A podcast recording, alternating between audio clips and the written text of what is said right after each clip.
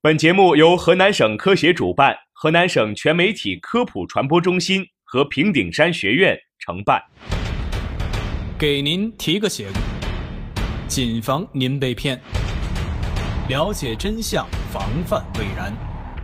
给您提个醒，揭秘骗子骗局，传递科学正能量。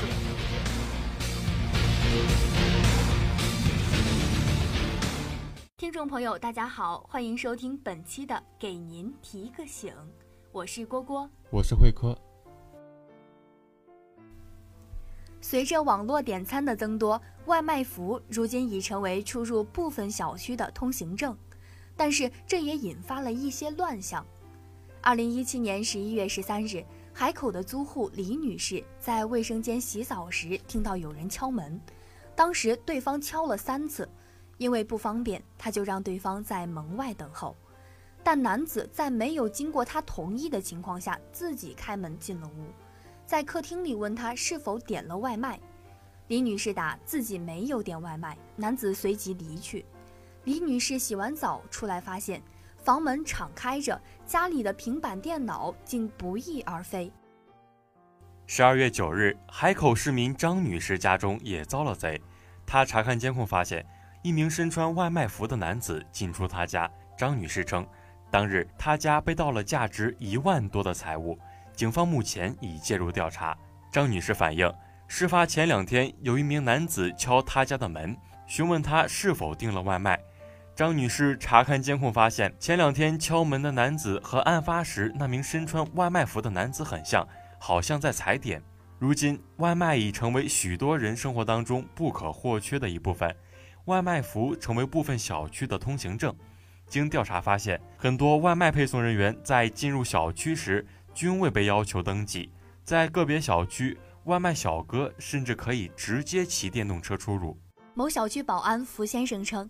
如果要求外卖小哥登记，他们为了赶时间，不一定会配合。但是如果不让他们进入小区，就得让业主来大门口取餐，业主可能会投诉物业公司。为此，福先生感慨说：“作为物业工作人员，我们怎么做都里外不是人。他们能做的就是要求没有穿外卖服的送餐人员进行登记。”福先生还说，对于一些陌生的送餐人员，即使他穿着外卖服，我们也会问两句。我们能做的也只有这些。对于如何防范身穿外卖服的不法分子进入小区，他认为这是小区管理方面的痛点，目前还真不知道这个问题该怎么解决。那么，怎样可以获得外卖服呢？调查人员从某外卖平台了解到。成为正式送餐人员，需在网站登记注册，要提供身份证、健康证等证件，随后才能拥有外卖骑手服。同时，用人单位相关人员也会查询入职人员是否有违法犯罪记录，如果有，则不会录用。但经过了解，用人单位不会给兼职送外卖的人发放外卖服，离职人员则必须交回衣服。那么，只有成为正式的送餐人员才能获得外卖服吗？我们登录一家购物网站，输入关键字“外卖工作服”，弹出的页面上有多家外卖平台的外卖服，价格在几十元到上百元不等。对此，某外卖平台回应称，针对外卖骑手服存在的乱象，他们已经与网络购物平台进行沟通，希望相关网络平台能够尽快对外卖服予以下架处理。针对不法分子穿外卖服冒充送餐人员的行为，一家外卖平台开发了一款小程序。当外卖骑手进入小区时，保安打开小程序，就可以一秒验证骑手的身份和订单情况，并进行实时追踪。但小程序正在推广，相关工作还在进一步的完善之中。该怎么防范冒充送餐人员的不法分子呢？某外卖平台工作人员表示，首先要观察外卖骑手的车辆必配送餐箱，其次要学会辨别。